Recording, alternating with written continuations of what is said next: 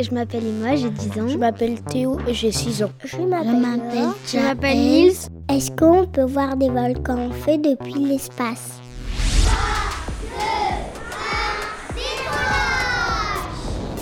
Ça sert à quoi les satellites Est-ce que des personnes qui ne se nomment pas astronautes pourront aller sur la Lune euh, plus tard Raconte-moi l'espace, c'est un nouvel épisode à retrouver tous les mercredis à partir de septembre sur E podcast.knes.fr, sur Spotify, Deezer et Apple Podcast.